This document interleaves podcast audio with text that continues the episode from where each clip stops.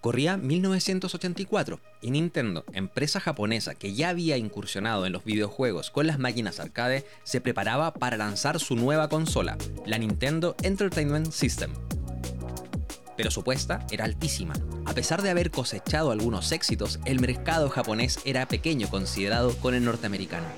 Y la caída de Atari sembró las dudas en los ejecutivos nipones. ¿Cómo lograrían sortear esta desconfianza?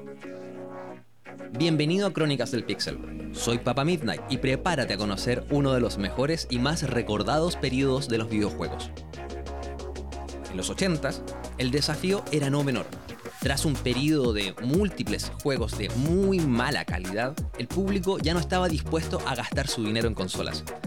Los PCs, además, empezaban a ser distribuidos en los lugares, ante lo cual Nintendo apostó por generar un producto similar a un arcade, pero en casa. Para eso, nuevas tecnologías fueron ideadas.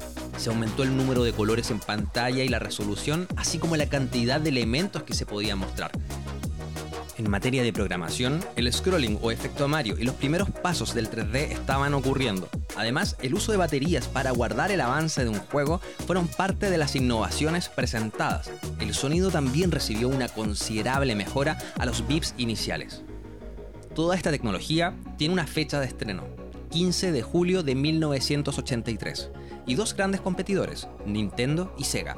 La Famicom y la SG-1000 fueron la punta de lanza para dos marcas que resetearon la industria con nuevos cánones, el cartucho sobre el cassette para evitar la piratería y de paso añadieron la noción de guerra de consolas, donde por primera vez los jugadores se dividían entre fieles seguidores de Nintendo o fans de Sega. En 1985, la Famicom estaba siendo presentada en los hogares occidentales como la Nintendo, y con sus personajes Mario, Link, Zelda y Donkey Kong cautivando a los niños de la época.